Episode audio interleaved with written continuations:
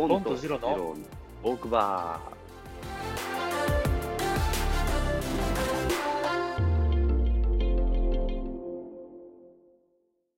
大学の時なんかは、ね、よくこう、何時間もやってたよね。カラオケ行ったりとかしてテスト前に。二人、勉二人でやってたじね。ゃない。んで、カラオケボックスで勉強したじゃね。ん。で、終わるまでは、いや、した歌わないって。うん。で、最終、二人ですり合わせをして、あの、うん。教授を超えたっていうところまで行ったりしてたじゃない。理解度的に。もう今考えるとすごい、すごいよね。けどさ、けどさ、根本でさ、そこが一番重要じゃない？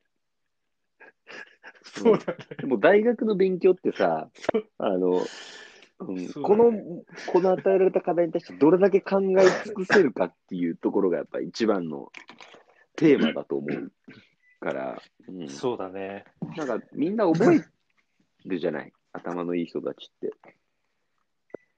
そうだね。けど、俺らは、あの、考えたじゃん。その、なぜこうなるかを。うんそうだね。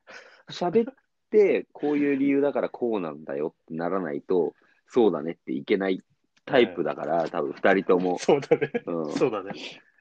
そうだねだ。からそれがこう、お互い喋りながら進めたから終わった時にはもう全部説明できんじゃん、みたいな。自分の言葉で。お 懐かしいね。そうそう。うん、そうね。例えとかも自分の言葉にしたいもんね。そうだね。生きたものにして初めて、そうね。生きたね。そうね。そうそう、そういう。懐かしいなでもそ、本当はでも、そこが一番楽しいと思うんだよね、勉強って。いや、そうだね。もっとだから時間、ディスカッションの時間を設けるべきだよね。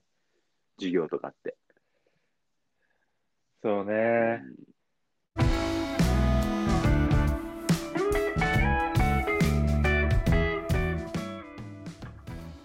ボンとジローのボークバー。